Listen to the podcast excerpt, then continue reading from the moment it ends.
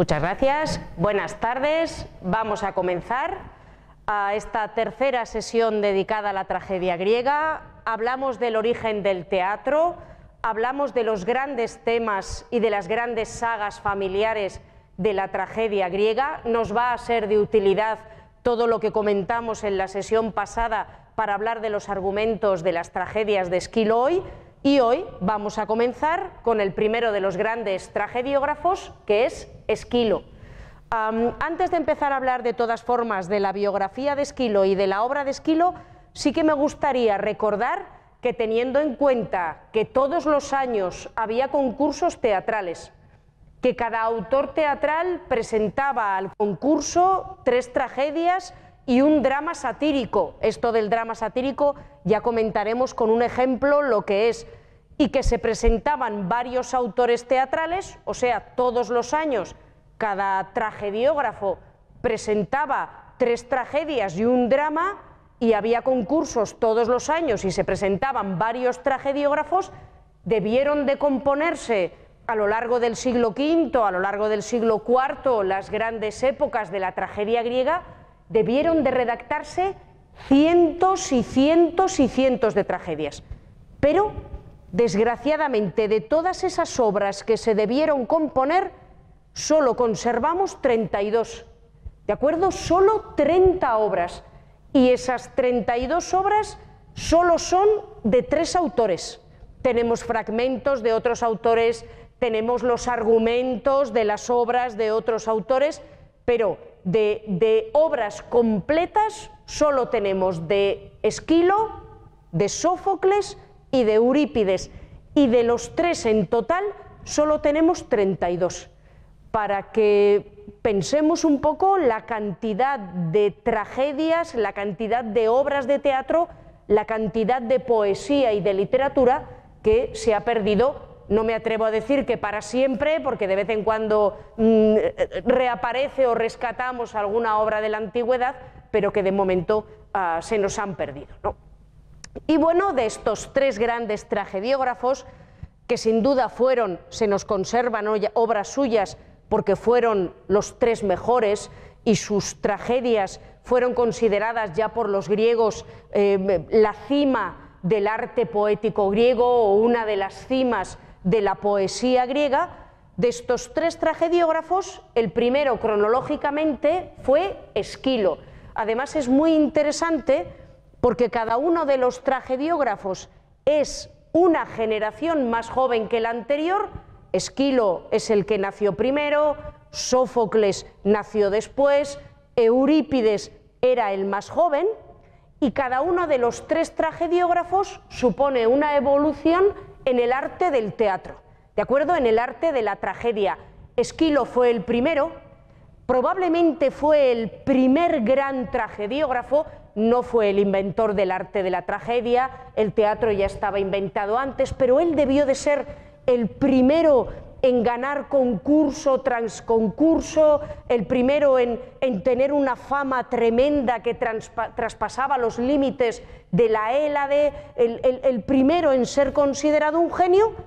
Después le sucedió Sófocles, que como vamos a ver además añadió algunas novedades al arte del teatro, y por último el más joven de todos, el que añadió más novedades, el más irreverente, el más distinto, Eurípides, es el último de los tres grandes tragediógrafos.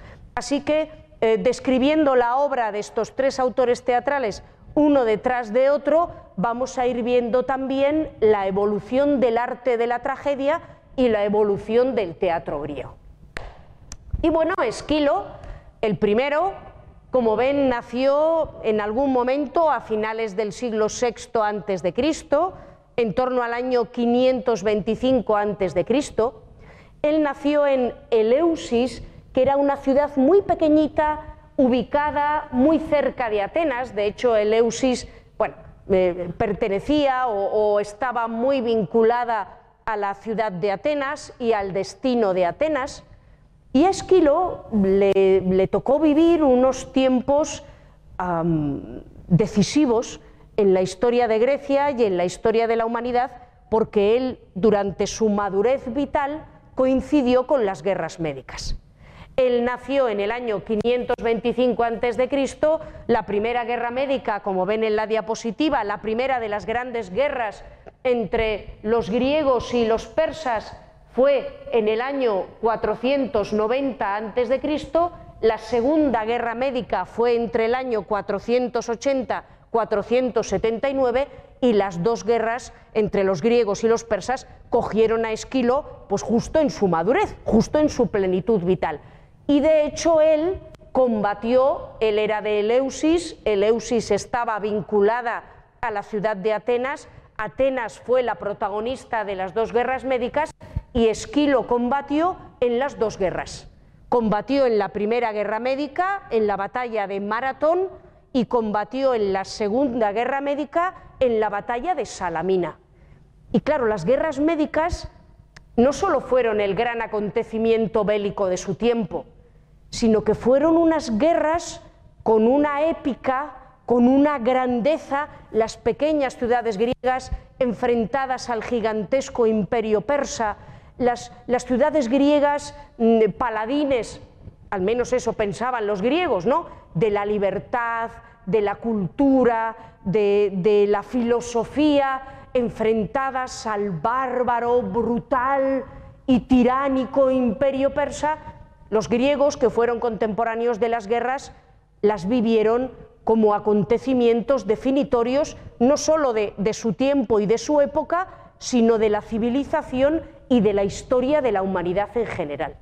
Y el haber participado en las guerras médicas, como vamos a ver más adelante, eh, marcó completamente a Esquilo. ¿De acuerdo? Para él eh, fue algo, como no podía ser de otra manera, que marcó completamente su biografía y condicionó y marcó también su teatro.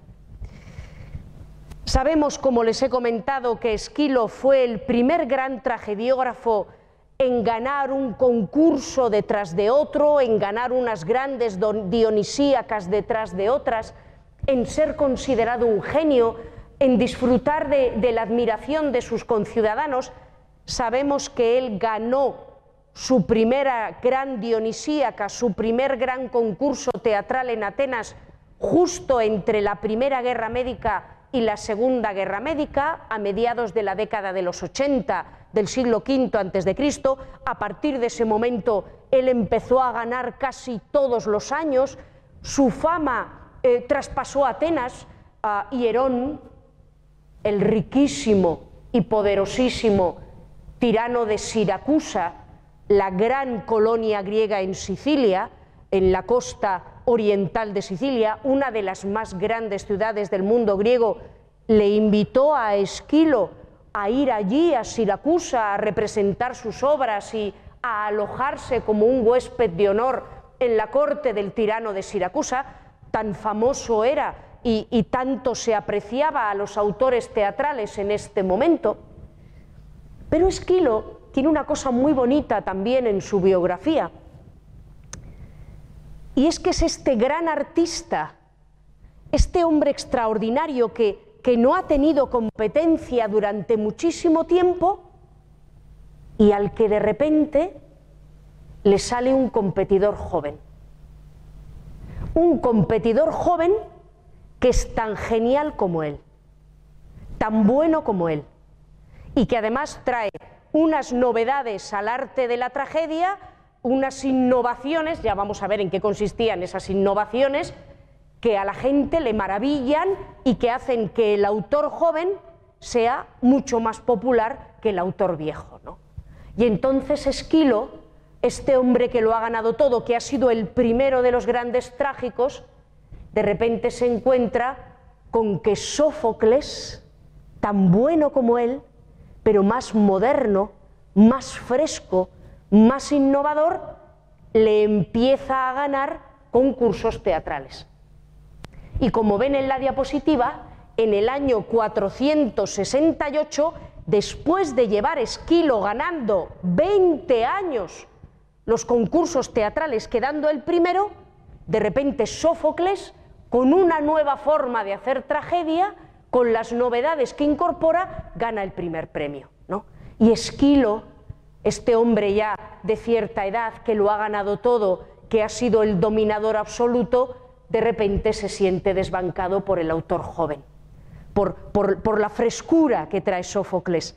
Y Esquilo trata de adaptarse y toma las innovaciones de Sófocles, que como les digo ya vamos a comentar en qué consistieron, toma las innovaciones de Sófocles y trata de incorporarlas a su teatro.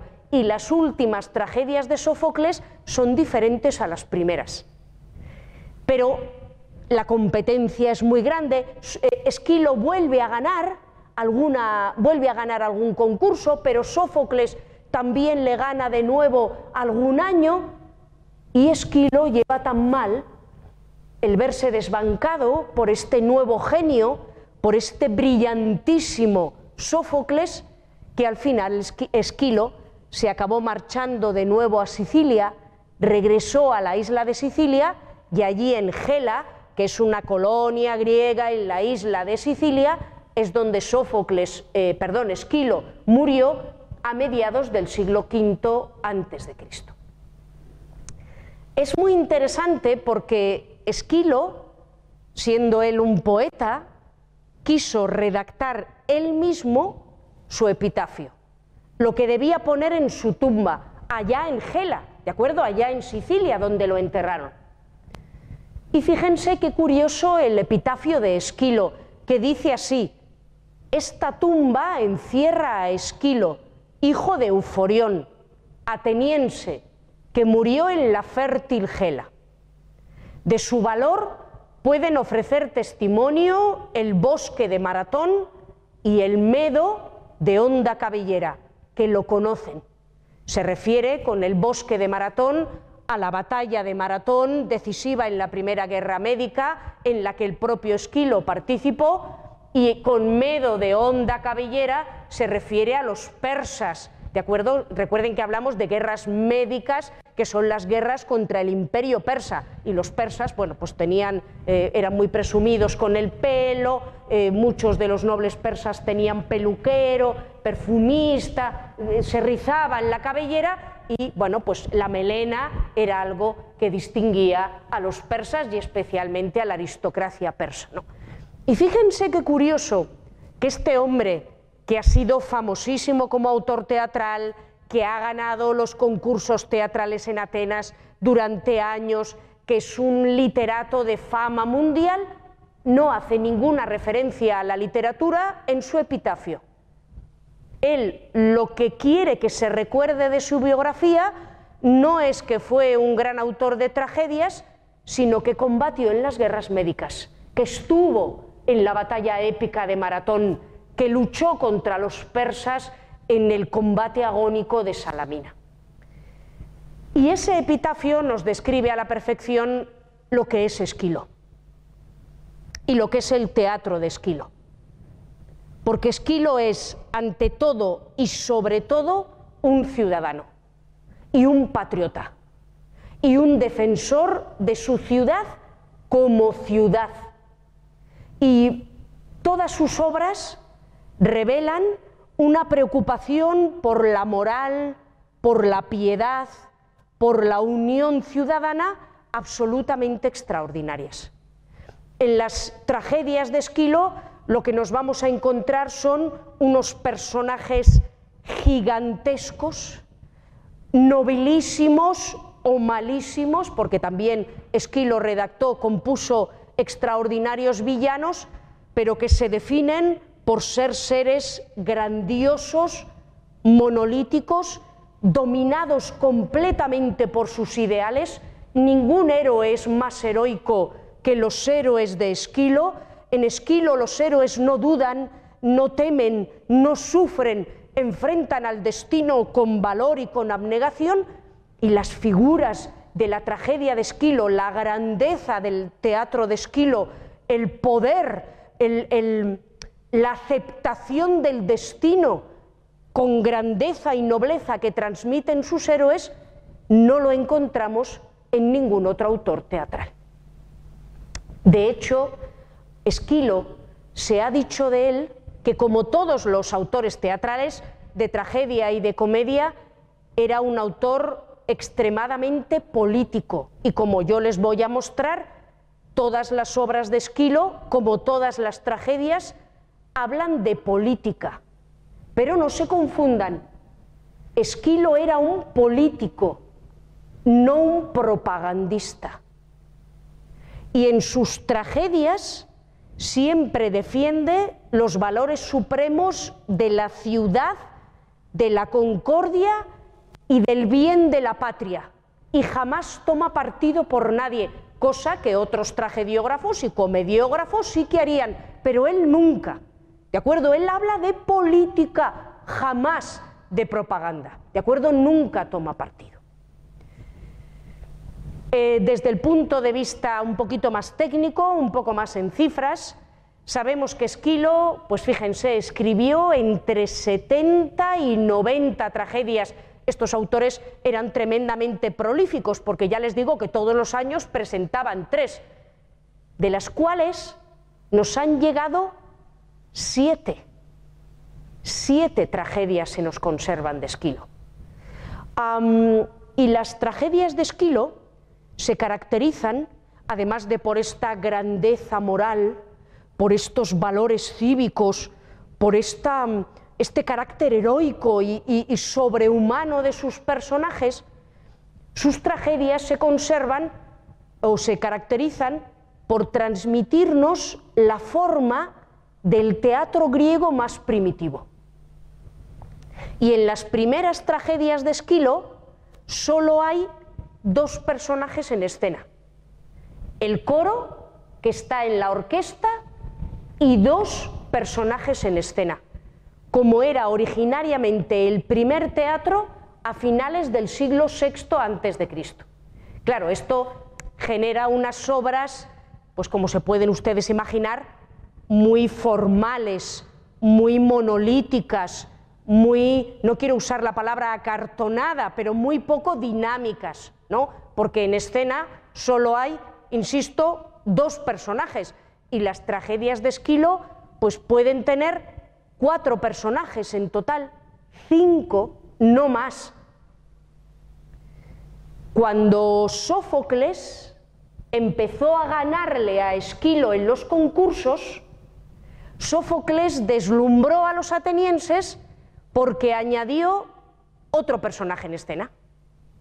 Y en lugar de haber solo dos hablando uno con otro, Sófocles introdujo una novedad maravillosa y fascinante que era tres personajes en escena, más el coro. No lo olviden que el coro siempre está ahí en la orquesta, ¿no? Entonces, cuando los atenienses vieron tres personajes y que hablaban entre sí los tres, eso fue tan fresco, tan novedoso, tan dinámico, que automáticamente Sófocles, que además era un genio, empezó a ganar los concursos teatrales. Y Esquilo trató de adaptarse en, sus últimas tragedias, añadió el tercer actor en escena para ver si añadía un poquito de, de dinamismo, pero y volvió a ganar Esquilo, pero Sófocles, como veremos, también había añadido otras novedades que hicieron pues, que Esquilo poquito a poco pues, fuera entrando en su ocaso literario. otra característica del teatro de Esquilo es que se ambienta en este mundo de la leyenda, del mito, de una forma tremendamente poética, y las tragedias de Esquilo están siempre más allá del tiempo y el espacio, ¿no? Y tienen un, sabor profundamente poético, profundamente mítico, nos trasladan, como les digo, eso a otra época, mientras que, como veremos, Sófocles y Eurípides son muchísimo más mundanos, ¿de acuerdo? Eh, particularmente Eurípides, mucho más de andar por casa. Las, las tragedias de Esquilo son tan grandiosas, tan heroicas, con un sentido moral tan profundo, que eso que están ambientadas en el mundo de los hombres y los dioses. A la hora de hablar ya pues, de, las, eh, de las tragedias de Esquilo y empezar a hablar de las que conservamos y de, y de su temática, yo he comentado que la inmensa mayoría de las tragedias griegas tratan temas mitológicos y que dentro de que casi todas tratan temas mitológicos, la mayoría se ambientan o en la tragedia de la familia real de Micenas o en la tragedia de la familia real de Tebas. Pues bien, la primera tragedia de las que les voy a hablar no se ambienta en ninguna de estas dos sagas y tampoco trata un tema mitológico. Es una excepción completa.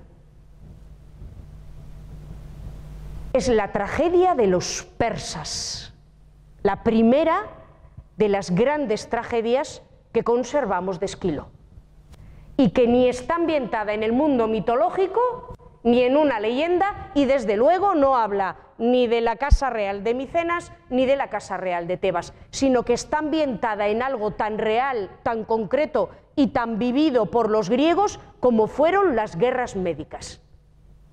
Los persas nos cuenta concretamente el momento de la batalla de Salamina, el 23 de septiembre del año 480 a.C. Y curiosamente no nos lo presenta desde el punto de vista de los griegos, que Esquilo conocía a la perfección porque él estuvo en la batalla, sino que los muestra desde el punto de vista de los persas. La reina madre persa, la madre del rey de los persas, Jerjes, que se llama Atosa, que es viuda de Darío I y madre de Jerjes, Atosa está en su palacio real, en Susa, que además de ser una cantante brasileña, también es el nombre de una de las cuatro capitales del imperio persa queménida. Atosa está allí en el palacio de Susa, se está desarrollando la Segunda Guerra Médica en la que combate su hijo eh, Jerjes contra los griegos y ella ha tenido un sueño premonitorio. Algo va mal. La guerra contra los griegos no está marchando bien. Entra un mensajero que le anuncia que la batalla de Salamina se ha perdido, que los persas han sido derrotados contra los griegos, se aparece el fantasma de Darío I, que está muerto, y luego llega Jerjes, el rey de los persas, y le cuenta a su madre lo que ha pasado en la batalla y que efectivamente los persas han perdido la batalla y han perdido también la guerra. Y eso es todo el argumento de la tragedia.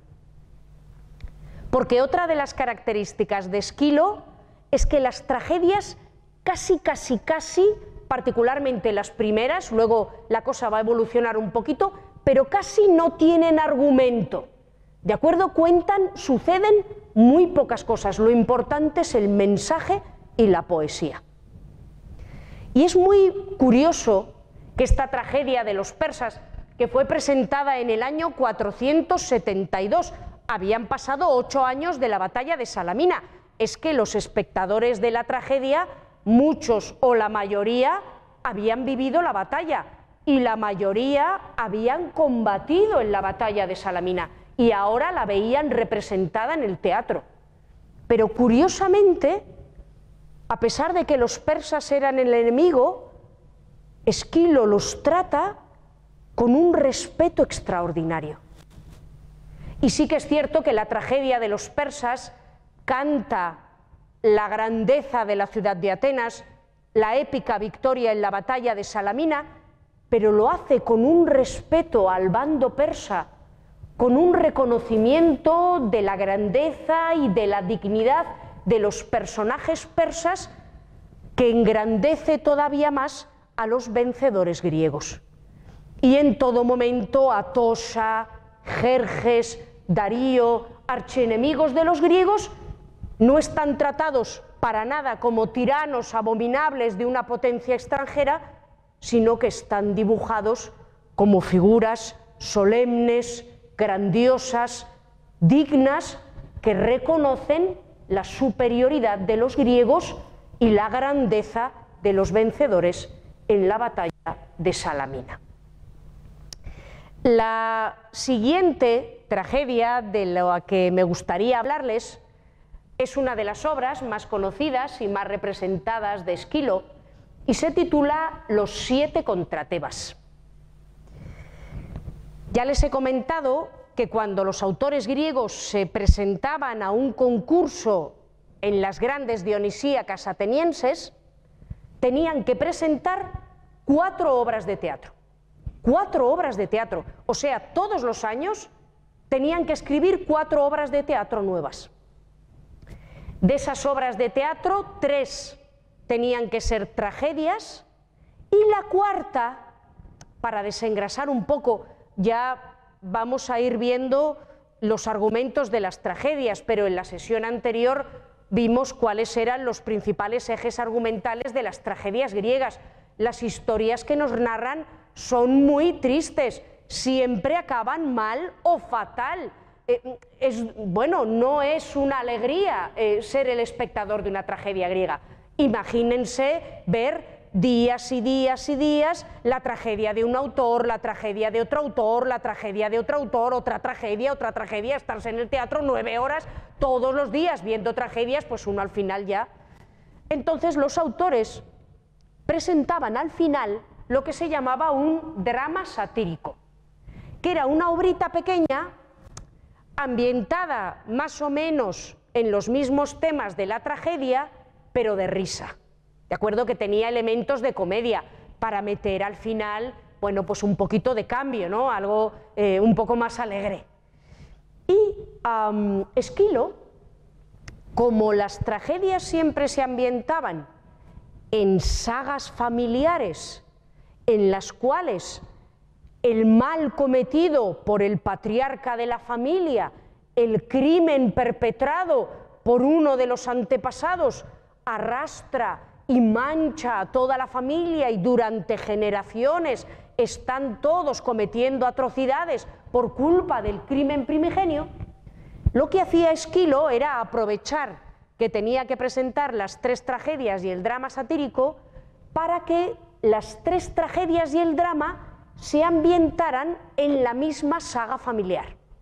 Y la primera tragedia hablaba del abuelo, la segunda tragedia hablaba de los padres, la tercera tragedia hablaba de los hijos y ya el drama satírico pues se ambientaba en algo que tuviera algo que ver con los temas anteriores, ¿no? Y aquí en estas lo vemos muy bien. No conservamos la tragedia de Layo, no conservamos la tragedia de Edipo de Esquilo, no conservamos el drama satírico de la Esfinge, de, toda la saga. Solo tenemos la tragedia de los siete contra Tebas, pero Layo contaba la tragedia de cómo Layo, el rey de Tebas, se había eh, enamorado, bueno, no sé, es que no sé si usar la palabra enamorado, se había encaprichado de un chico, del hijo del hombre en cuya casa Layo se alojaba. Se había encaprichado de este chico, lo secuestra, lo viola y al final el chico acaba muerto y por culpa de, esta atrocidad eh, cometida por Layo, rey de Tebas, a Layo le dicen, si engendras hijos, serás la causa de la desgracia de tu ciudad. Y la primera tragedia, Esquilo nos cuenta la tragedia de Layo, este crimen horrible que comete Layo. Layo contraviniendo la profecía y las indicaciones que le habían dado los dioses en una noche de borrachera, deja embarazada a su mujer, deja embarazada a Yocasta y tiene un hijo, Edipo, y Edipo, de forma casual, acaba asesinando a Layo, casándose con su madre Yocasta, sin saber que Yocasta es su madre, y teniendo cuatro hijos con ella, dos niños y dos niñas. Y al haber Edipo asesinado a su padre y casado con su madre y engendrado descendencia con ella, Edipo ha traído una maldición sobre Tebas que hace que en Tebas haya una peste horrorosa que mate a muchísima gente. Y eso es lo que contaba la segunda tragedia que no conservamos. ¿de acuerdo? Que es la tragedia de Edipo. Y bueno, Edipo descubre que él al matar a su padre y casarse con su madre y tener cuatro hijos con su madre, ha sido el causante de la peste que asola Tebas y al enterarse de ello, Edipo se arranca los ojos y al final acaba abandonando la ciudad. Y quedan como reyes de Tebas sus dos hijos, Eteocles y Polínices. Y estos dos hijos, por el deseo de hacerse con el trono, por el deseo de hacerse con el poder, echaron a su padre ciego de la ciudad. ¿De acuerdo? Lo expulsaron. Y Edipo, enfadado con sus hijos, les dice, algún día os habréis de matar el uno al otro por el poder. Eteocles y Polínices, para que eso no suceda, deciden repartirse el trono de Tebas. Eteocles será rey el primer año, al cabo de un año dejará el trono a su hermano Polínices. Eteocles reina durante un año, pero el poder es difícil de compartir y casi imposible de renunciar a él, y cuando llega Polínices al cabo del año y le dice a su hermano que le entregue el trono de Tebas, que ahora es su turno, Eteocles se niega a hacerlo y expulsa a su hermano Polínices de la ciudad. Polínices, enfadado, se va a Argos, otra de las grandes ciudades de Grecia. Los de Argos consideran que su causa es justa y Polínices con otros seis guerreros, de ahí el nombre de los siete contra Tebas, los siete contra Tebas, eh, Polínices y otros seis guerreros de Argos, junto con tropas de la ciudad de Argos, se presentan en la ciudad de Tebas para conquistar la ciudad y quitársela a Eteocles. Y la tragedia de los siete contra Tebas empieza precisamente cuando llega un mensajero y dice, vienen los siete contra Tebas, viene Polínices con los guerreros de Argos, hay que empezar a preparar la defensa de la ciudad de Tebas. Y bueno, si examinamos aquí lo que ha pasado, en realidad nos encontramos con uno de estos dilemas tan frecuentes en las tragedias griegas. ¿Quién de los dos hermanos tiene razón? Pues ninguno o los dos o ninguno, porque efectivamente Polínices tenía derecho a ocupar el trono de Tebas al cabo del año y es su hermano Eteocles el que no lo quiere ceder. Así que Polínices, podemos decir, pues tiene razón en reclamar el trono. Pero por otro lado, Polínices se ha aliado con otra ciudad, con Argos, y está viniendo a hacer la guerra a Tebas. Y Eteocles está defendiendo a su ciudad. Así que Eteocles, el rey que defiende Tebas, bueno, pues tiene razón en defender Tebas de estos atacantes extranjeros que vienen a apoderarse de Tebas. Así que aquí, y así lo trataron eh, Eurípides, por ejemplo, que tiene una versión de, este mismo tema, Así lo trataron los otros tragediógrafos. Ninguno de los dos tiene razón, ni Eteocles ni Polínices. Pero Esquilo es diferente.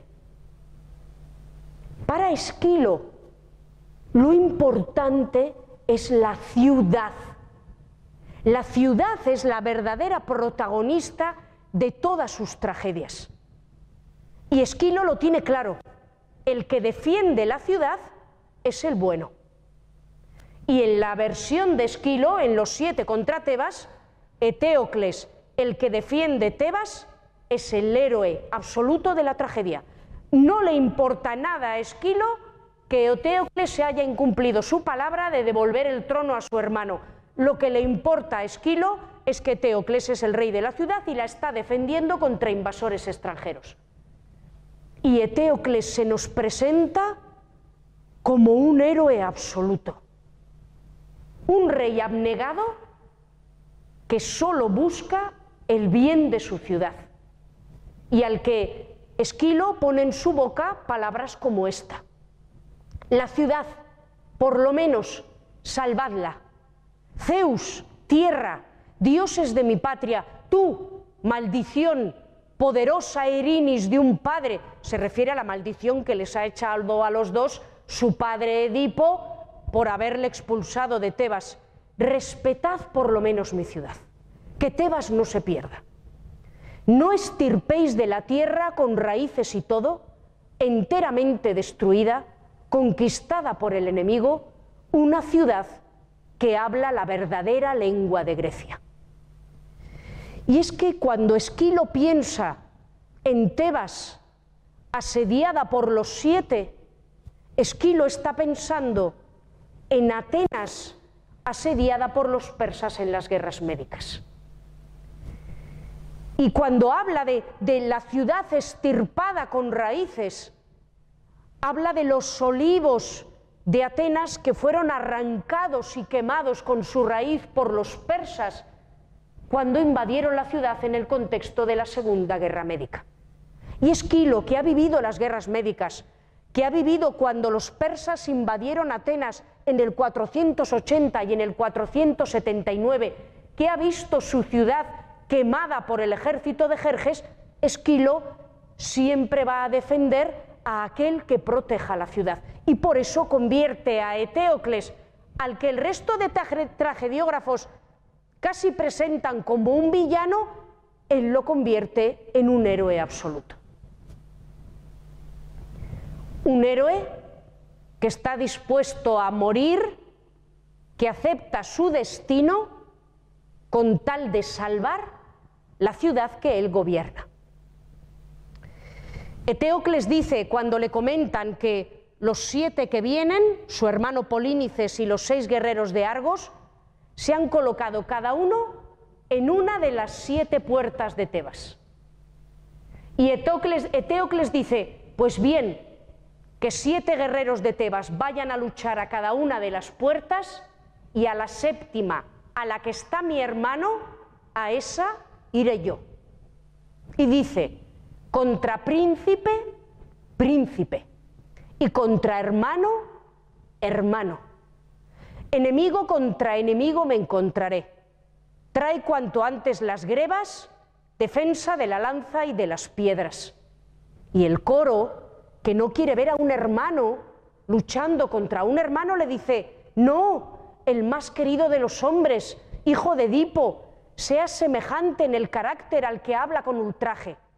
Bastante es que los tebanos y los árgivos, por los de Argos, lleguen a las manos pero es sangre que admite purificación. Un enemigo contra otro enemigo, eso no, si se matan no pasa nada.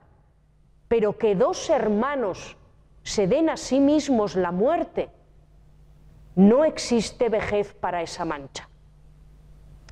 Y dice Eteocles, si uno sufre un mal, que sea sin deshonor, que es el único bien entre los muertos. De lo que es malo y deshonroso, no encontrarás con ninguna buena fama. Ya que esto lo impulsa un Dios con fuerza, marche siguiendo el viento. Si los dioses quieren que yo me mate con mi hermano, sea. Y el coro le dice, una ansia carnicera en demasía te lleva a cumplir la matanza. Piensa que tiene un fruto amargo la muerte que no es lícita. Y dice Teocles, sí, pues la negra maldición de mi Padre amado toma asiento en mis secos ojos sin lágrimas, diciendo que es ventajosa la muerte pronta sobre la lejana. He sido abandonado por los dioses y solo es apreciado el favor que nace de mi muerte. Y el coro le dice, no tomes el camino de la séptima puerta ¿quieres segar la sangre de tu propio hermano? Y Eteocles dice, si los envían los dioses, no lograrás huir de los males. Eteocles considera que los dioses quieren que él se enfrente a su hermano porque están malditos por Edipo y que no tiene sentido huir de la maldición y que él morirá defendiendo a su ciudad de Tebas. Y así es. Los dos hermanos se enfrentan en la séptima puerta y con el último aliento el uno da muerte al otro. Y los dos quedan muertos a la vez en el campo de batalla. Pero fíjense, Esquilo nos dice que con su sacrificio Eteocles ha salvado Tebas y que la ciudad no ha podido ser invadida. Esquilo es tan amante de la ciudad, tan defensor de la ciudad, que por primera vez en la mitología griega, Esquilo hace que una profecía no se cumpla. Y esto era una norma que no se podía cambiar. Las profecías se tenían que cumplir. Alayo, cuando violó al pobre hijo de su anfitrión, le dijeron, si engendras descendencia, causarás la ruina de tu ciudad. Así que Tebas está condenada a la ruina por lo que hizo Layo. Pues bien, Esquilo la salva. Y Tebas, por el sacrificio de Eteocles, no cae en la ruina. Esta es la importancia que le daba Esquilo, como les digo, a la ciudad y a los sacrificios que se podían hacer por ella. Es curiosísimo porque los siete contra Tebas tiene una especie de, apartado final. Ah, han muerto Eteocles y Polínices, Eteocles ha muerto defendiendo Tebas, Polínices ha muerto atacando la ciudad y se ordena que el cuerpo de Polínices quede sin enterrar y que el de Teocles se entierre. Y aparece entonces Antígona, la hermana de Teocles y Polínices, y dice que ella no puede consentir que el cuerpo de su hermano Polínices se quede sin enterrar y que ella lo va a enterrar. Y la ciudad se divide entre los partidarios de Antígona y de enterrar a Polínices y los defensores de la ley de la ciudad y de dejar su cuerpo insepulto. Y esa división se manifiesta en algo tan insólito como que hasta el coro se divide en dos. Y por un lado sale de escena Antígona con parte del coro y por otro lado sale de escena otro personaje con otra parte del coro. Pues fíjense, los expertos en tragedia griega están tan convencidos de que Esquilo jamás habría presentado una ciudad dividida, de que él lo que más quería era mostrar la unidad y la concordia de la ciudad, que están seguros, y así se acepta, de que este final de los siete contra Tebas es un añadido posterior, que se añadió a la tragedia ya a finales del siglo V Cristo, en tiempos de la guerra del Peloponeso, y que la tragedia de Esquilo acababa realmente con que el sacrificio de Eteocles salvaba a Tebas y que la ciudad jamás caía y desde luego jamás se dividía. La siguiente gran saga, de la que sí que conservamos más tragedias de Esquilo, en este caso las conservamos las tres, se conoce con el nombre genérico de la Orestíada, en honor a uno de sus personajes, que es Orestes, ¿de acuerdo? Personaje central en dos de las tragedias. Si la primera gran saga estaba ambientada en Tebas y en la tragedia de Edipo y de su familia, la segunda gran saga está ambientada en Micenas y en la tragedia de Agamenón y de su familia.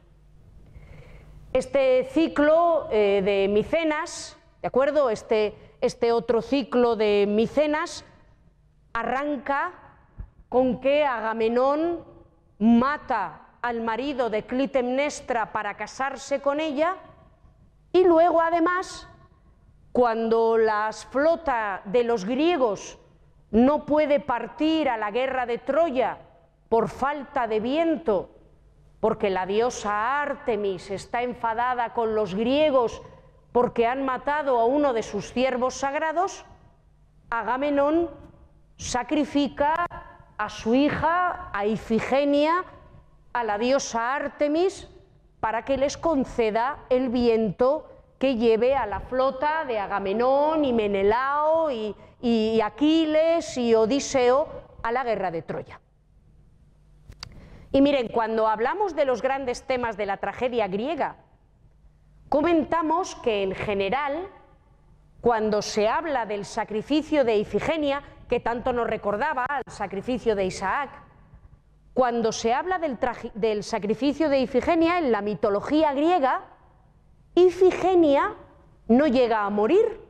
Cuando Agamenón le va a rebanar el cuello a Ifigenia y a verter su sangre en honor de la diosa Artemis, aparece un ciervo, aparece un cervatillo, una, eh, víctima eh, adecuada y se sacrifica al ciervo en lugar de Ifigenia, que Ifigenia salva la vida. Pero también les comenté que entre los distintos tragediógrafos podía haber variaciones. Y Esquilo quiere que Ifigenia muera. Y en la versión del mito de Esquilo, ni hay cervatillo, ni la diosa Artemis perdona a nadie, ni interviene ningún suceso sobrenatural, Agamenón coge a su propia hija Ifigenia, la lleva hasta el altar, le corta la yugular y derrama la, hija, la sangre de su hija en el altar para que los barcos puedan partir a Troya. De tal manera que en la tragedia de Agamenón de Esquilo, Clitemnestra, la esposa de Agamenón, no solo odia a Agamenón por haber matado a su primer marido, sino que Clitemnestra aborrece a su marido por haber matado a su hija para poder tener viento para partir a Troya.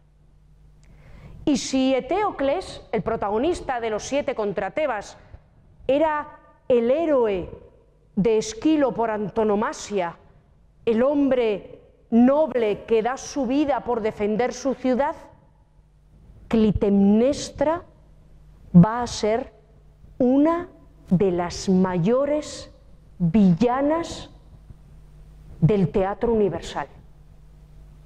Una figura olvidada, desgraciadamente, pero que es una de las grandes malvadas, uno de los papeles grandes malvados de la historia del teatro. Y Esquilo nos la muestra con una grandeza terrorífica. La tríada de la Orestíada arranca con Agamenón, que nos relata el asesinato de Agamenón a manos de Clitemnestra, la esposa de Agamenón y Egisto, el amante de Clitemnestra, y continúa con las coréforos, coéforos y las Euménides, que ya vamos a, ver, a ver de qué, de qué hablan. ¿no? Pero vamos a empezar con la tragedia de Agamenón, que es ya de las últimas tragedias de, de mm, Esquilo, ¿de acuerdo? Es ya de la última época de Esquilo, en la que Esquilo, por influencia de Sófocles, por imitar a Sófocles, ya metía a veces en alguna escena tres personajes en escena. Tres personajes, con lo que la cosa ya era movidísima, porque había eh, tres actores en escena interactuando entre sí en un frenesí de actuación, pues que a los griegos les debía de parecer eh, muy moderno. ¿no? Agamenón es el título de la tragedia, pero la verdadera protagonista es Clitemnestra, la mujer que ella misma con sus propias manos va a matar a su marido. Se oye la voz de Agamenón desde el interior. ¡Ay de mí! Me han herido de muerte en las entrañas. Y el coro, que está en la orquesta, siempre visible, sorprendido, ¡calla! ¿Quién grita que le han herido mortalmente? Y de nuevo Agamenón, ¡ay, ay de mí otra vez! Una segunda herida he recibido. Y el coro, se ha perpetrado un crimen. El coro que representa no siempre, pero normalmente al pueblo, no significa que sea particularmente inteligente o avispado. Porque dice aquí a los del coro les cuesta un poco darse cuenta de lo que pasa, a pesar de que es evidente. Se ha perpetrado un crimen, me parece, a juzgar por los gritos del monarca. ¿Eh? Ancianos, vayamos a tomar seguras decisiones. Y aquí Esquilo, de forma deliciosa, nos representa la típica discusión que seguro habría entre los espectadores, ¿no? entre los testigos de un asesinato y de un acontecimiento de estas características. Y los del coro van hablando. Dice uno, os diré lo que pienso, pregonar a nuestros conciudadanos que acudan al palacio con socorros. Y dice otro, yo opino que hay que entrar a toda prisa y descubrir el crimen cuando el puñal mana sangre todavía. ¿no? Uno dice, vamos a, pregonar que han asesinado al rey. Otro dice, no, no, vamos a entrar a ver quién ha sido. esta idea, dice un tercero, la comparto también y voto por la acción. No es momento de dudas. Y dice un cuarto, la cosa es evidente. Es el preludio de que traman un golpe para imponer su tiranía. Y ya tenemos un quinto, dice, yo no sé qué partido podría sugerir, eh, mas antes de la acción hay que hacer planes. Y dice el sexto, más con meros indicios, en base tan solo a unos gemidos, vamos a presagiar que el rey ha muerto. No, unos dicen, vamos a pedir ayuda, otros vamos a entrar, otros van a dar un golpe de Estado, otros, oye, igual no, no sabes, Total, hemos oído unos gritos. No, vemos a los del coro que protagonizan pues una escena muy naturalista, ¿no? Y dice, es al saber los hechos con certeza cuando debe estallar la indignación. Presumir y saber no son lo mismo, ¿no? Este dice, bueno, vamos a esperar a estar seguros. Y ya deciden los del coro entrar a ver qué le ha pasado a Agamenón, pero cuando van a entrar sale Clitemnestra gigante. ¿No? Abre la puerta del palacio y al fondo se ve muerto a Agamenón y a la esclava troyana que había traído con él a la profetisa Casandra. Y en escena entra Clitemnestra que acaba de matar a su marido, todavía cubierta por la sangre de su marido. Aquí me yergo donde descargué el golpe ante mi víctima y obré de tal manera, no lo voy a negar, que no ha podido ni huir ni defenderse. Una red sin escape, cual trampa para peces, hecho en torno a su cuerpo, la pérfida riqueza de un ropaje, ¿no? Le muestra un ropaje púrpura adecuado a la dignidad regia de Agamenón, lo envuelve con él, ¡tas! y lo apuñala.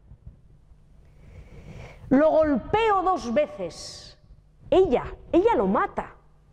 Y allí mismo, entre gemido y gemido, se desploma.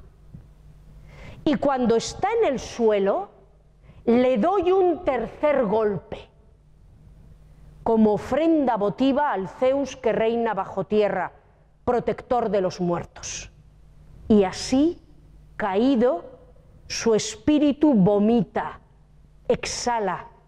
Entonces un chorro de sangre impetuoso, ¿no? Le ha pegado con un, cuchillo o con un hacha y del cuerpo de Agamenón sale un chorro de sangre y me salpica con las gotas oscuras de sangriento rocío y yo me regocijo no menos que las mieses ante el agua cuando está grávida la espiga. Clitemnestra compara la sangre de su marido que sale a chorros del cuerpo que se muere con el agua del rocío que, que baña las espigas. Y el coro dice, asombro nos causan tus palabras, qué osadía en tu lengua, qué soberbia jactancia ante tu esposo, qué mala hierba, mujer nutrida por la tierra, qué ponzoña has bebido, extraída del mar, para atreverte a cargar sobre ti este sacrificio, despreciando, escupiendo la maldición de un pueblo. Serás una mujer sin patria, odio implacable de tu tierra, ¿no? ¿Cómo te atreves a matar al rey? Y Clitemnestra dice, ahora, ahora decretas para mí el destierro, el odio de mis gentes y las imprecaciones de mi pueblo. ¿No hiciste nada entonces contra este hombre, Agamenón, que sin darle importancia, como si se tratara del destino de una res, cuando sobran ovejas en el lanudo rebaño, sacrificó a su hija, el parto más querido de mi vientre, para hechizar los vientos en Tracia? O sea, cuando él mató a mi hija, nadie se escandalizó. Y ahora que yo lo mato a él, os parece mal. No era este a quien debías expulsar de esta tierra para lavar sus manchas. Te lo advierto. Lanza tus amenazas a sabiendas de que estoy igualmente preparada. Y el coro, escandalizadísimo, ultraje por ultraje, expolio contra expolio, mientras Zeus se mantenga firme sobre su trono, firme será también este precepto. El culpable lo pagará. Tal es la ley, la ley sagrada. La ruina está aferrada a este linaje. Y en ese momento entra en escena Egisto. Egisto es el amante de Clitemnestra, que se ha convertido en amante de la reina de Micenas mientras Agamenón estaba en la guerra de Troya. Y uno podía pensar que la causa que Egisto tenía contra Agamenón era simplemente apoyar a su amante Clitemnestra y junto con Clitemnestra matar a Agamenón para hacerse con el poder. Y que la mancha que pesaba sobre Agamenón, el crimen que le hacía abominable, que le condenaba, era simplemente, bueno, simplemente, que había matado al marido de Clitemnestra y que había sacrificado a su hija Ifigenia. Pero no, no, no. Aquí nos enteramos de que Egisto también tiene su deuda pendiente con Agamenón y que el linaje de Agamenón arrastra una maldición que no empezó con Agamenón, sino con el padre de Agamenón. Y dice Egisto, oh, dulce luz de un día justiciero. Ahora ya puedo proclamar que los dioses miran desde arriba la desgracia humana y vengan la injusticia al ver a este hombre Agamenón tendido pagando el crimen que cometió la mano de su padre. Pues Atreo, su padre, Atreo, padre de Agamenón, señor de esta tierra, Micenas, expulsó de su país y de su casa a mi padre, Tiestes, su propio hermano, por disputarle el trono. Ah, aquí nos enteramos de que Egisto, el amante de Clitemnestra, es primo de Agamenón. Están emparentados. Y el padre de Egisto fue echado de Micenas por el padre de Agamenón. O sea que aquí hay disputa que se remonta todavía más atrás. Y Atreo, el padre impío de este, o sea, Atreo, el padre de Agamenón, fingiendo que celebraba un día, perdón, un día el pobre Tiestes, o sea, el padre de Gisto, regresó suplicante a esta morada. O sea, Tiestes, el hermano de Atreo, el padre de Agamenón, volvió pidiendo perdón a Micenas, a su hermano Tiestes, a su hermano, perdón, Atreo, si me lío yo. Y Atreo, el padre de Agamenón, cuando llegó pidiendo perdón su hermano Tiestes, el padre de Gisto, fingiendo que celebraba con gozo un día consagrado al sacrificio, le ofrece a su hermano Tiestes, que regresa a Micenas, en prenda de hospedaje, un banquete con la carne de sus propios hijos. Los hijos de Tiestes, los hermanos de Gisto, estaban en Micenas y el padre de Agamenón los coge, los mata, los echa a una cazuela y se los da de comer a Tiestes, al hermano del padre de Agamenón, al padre de Gisto, al padre de los niños. Los pies, los dedos de la mano, el padre de Agamenón, Atreo, los trituró. En su ignorancia, tomó Tiestes, el padre de Gisto, una parte y probó aquel manjar que ha sido, como ves, funesto para esta familia. Después, al descubrir aquella acción horrenda, cuando Tiestes se dio cuenta de que le estaban dando de comer a sus hijos, lanza un gemido y cae al suelo vomitando la carne mientras pronuncia contra toda la estirpe de Atreo un destino de horror, al tiempo que derriba de un puntapié la mesa para fortalecer su maldición. Yo, dice Gisto, el amante de Clitemnestra, era el hijo tercero de mi padre, pero crecí y la justicia me trajo nuevamente a esta casa. Y sin pisarla he podido alcanzarle a Agamenón, el, el hijo del hombre que le hizo esto a mis hermanos, he podido alcanzarle con mis golpes, urdiendo toda la trama de su muerte. ¿no? Así que aquí vemos que el linaje de Agamenón es que no está maldito, está maldititisísimo. El padre de Agamenón ha echado a su hermano. Cuando el, el hermano del padre de Agamenón vuelve pidiendo perdón, le da de comer a sus hijos, que son los sobrinos del padre de Agamenón.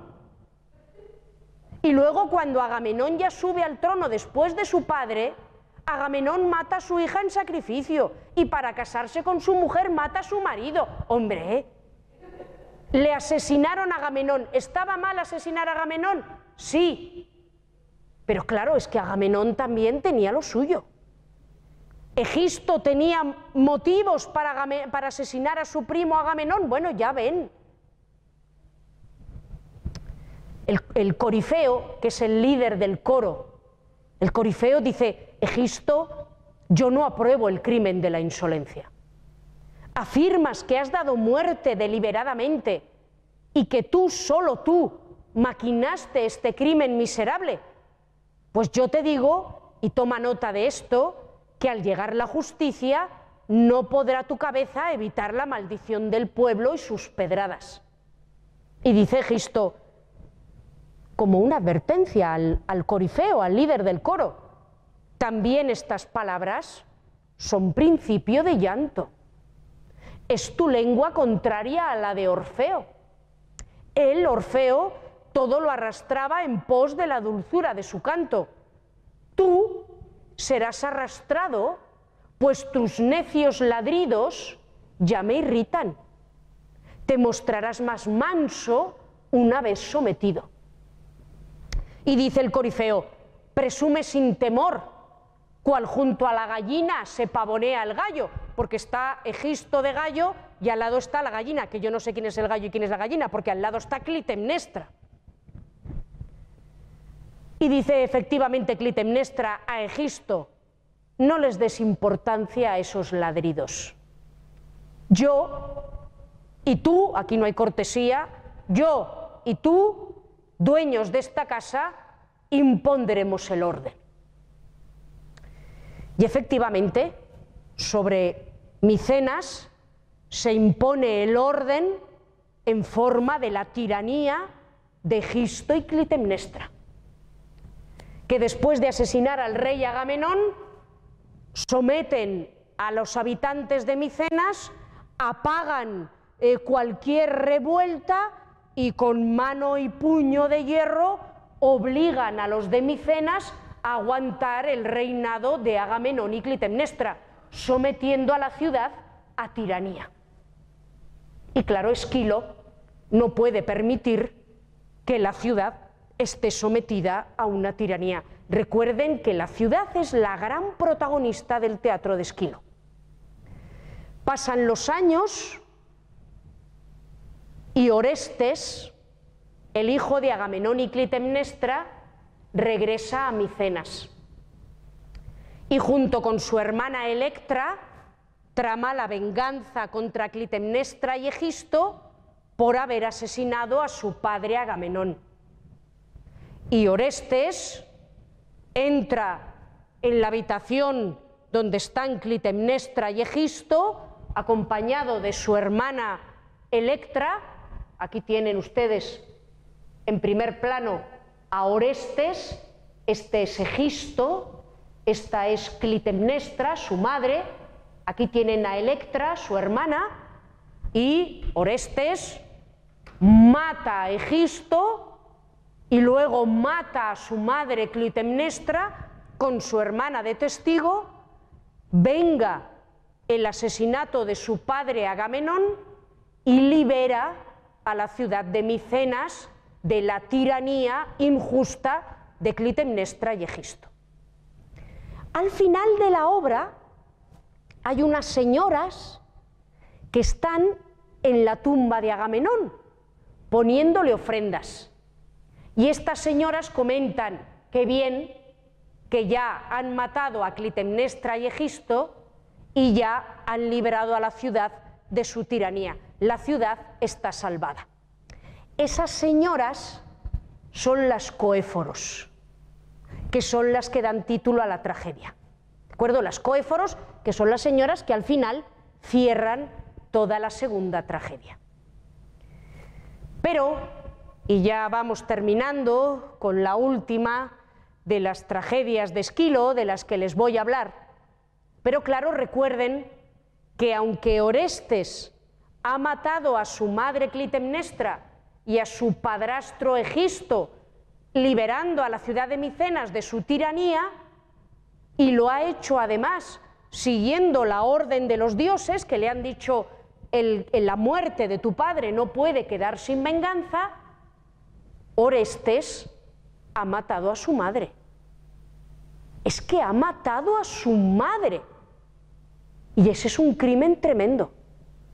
Así que Orestes también tiene que ser castigado.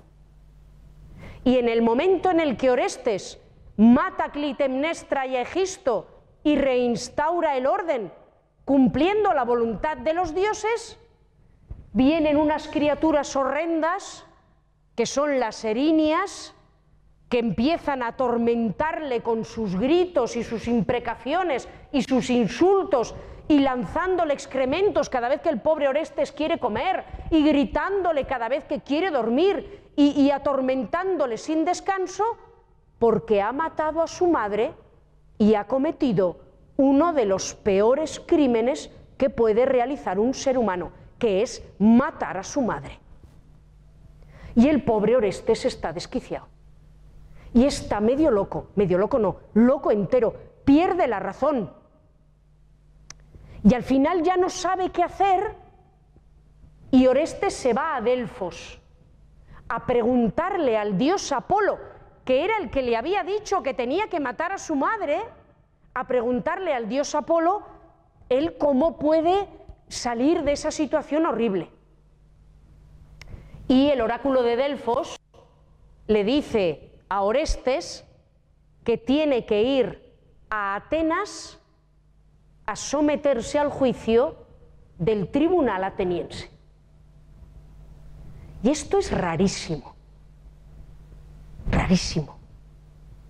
Porque ya les he comentado que todas las tragedias de Esquilo se ambientan en el mundo de la leyenda, del mito, fuera del tiempo, fuera del espacio, salvo en los persas, que nos hablan de una fecha concreta, que es la batalla de Salamina, todas las demás existen más allá de cualquier cosa contemporánea de los griegos.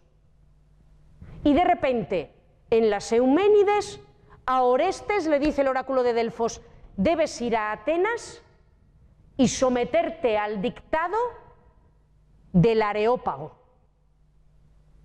que era un tribunal que había en Atenas, que se llamaba el Tribunal del Areópago, porque se reunía en una colina, que es esta que ven ustedes aquí, que era la colina del Areópago.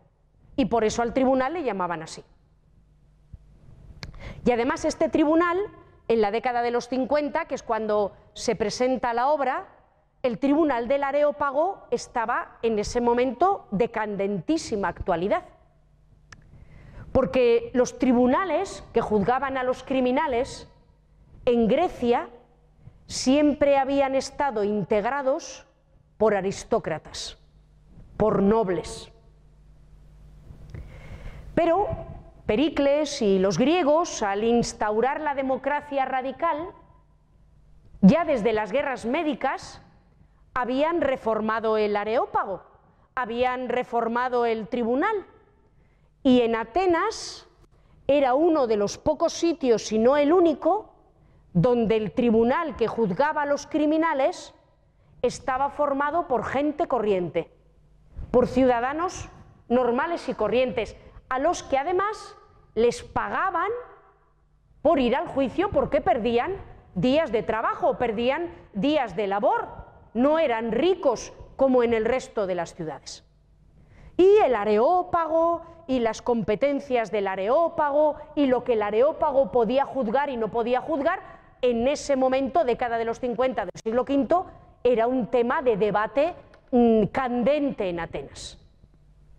Y como les digo, sorprende muchísimo que Esquilo, que ya les he dicho que hablaba de política, pero jamás hacía propaganda, hable de una institución tan concreta, tan particular, con nombre, en la obra dice el Areópago, que en ese momento estaba en debate en Atenas.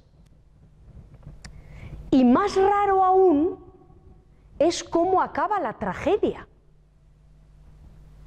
porque a dos tercios o así de la tragedia, el areópago ya le perdona a Orestes y le dice, hombre, sí, has matado a tu madre, pero bueno, es que tu madre ha matado a tu padre y además lo has hecho siguiendo las indicaciones de los dioses. Así que, bueno, creemos que debes ser perdonado, ya has pagado. Y eso sucede a dos tercios, queda muchísima tragedia por delante. Y el final de la tragedia ya Orestes ni sale.